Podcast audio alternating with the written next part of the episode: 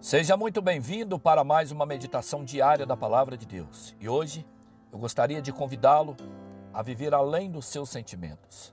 Para isso, eu quero compartilhar o texto bíblico que se encontra na segunda carta do apóstolo Paulo aos Coríntios, no capítulo 12, o verso 10, que diz assim: Quando sou fraco, é então que sou forte.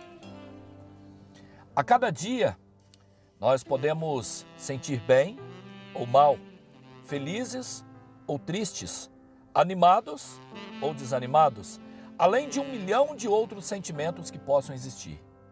Embora os sentimentos possam ser muito fortes e exigentes, não temos que permitir que eles governem nossas vidas. Podemos aprender a administrar as nossas emoções em vez de permitirmos que elas nos dominem. Essa foi uma das verdades bíblicas mais importantes que eu já aprendi na minha jornada com Deus. E ela também tem sido uma verdade que me permite desfrutar ah, muitas vezes de áreas da minha vida de forma consistente.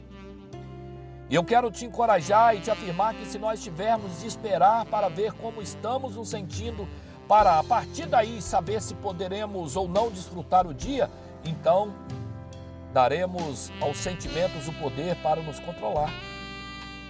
Mas felizmente, nós temos o livre arbítrio e nós podemos tomar decisões que se baseiam nos sentimentos ou que não se baseiam nos sentimentos. Se estivermos dispostos a fazer escolhas certas, independentemente de como nos sentimos, Deus sempre será fiel para nos dar a força para fazermos isso. Por isso, hoje agradeça Agradeça porque você não tem mais que permitir os seus sentimentos te controlarem. Seja grato porque você não precisa ter que esperar para ver como está se sentindo todos os dias para saber como agir. Acredite que com a ajuda de Deus, você vai viver além dos seus sentimentos. Você vai viver uma vida cheia de alegria que Jesus veio para te dar. Por isso, Viva além dos seus sentimentos.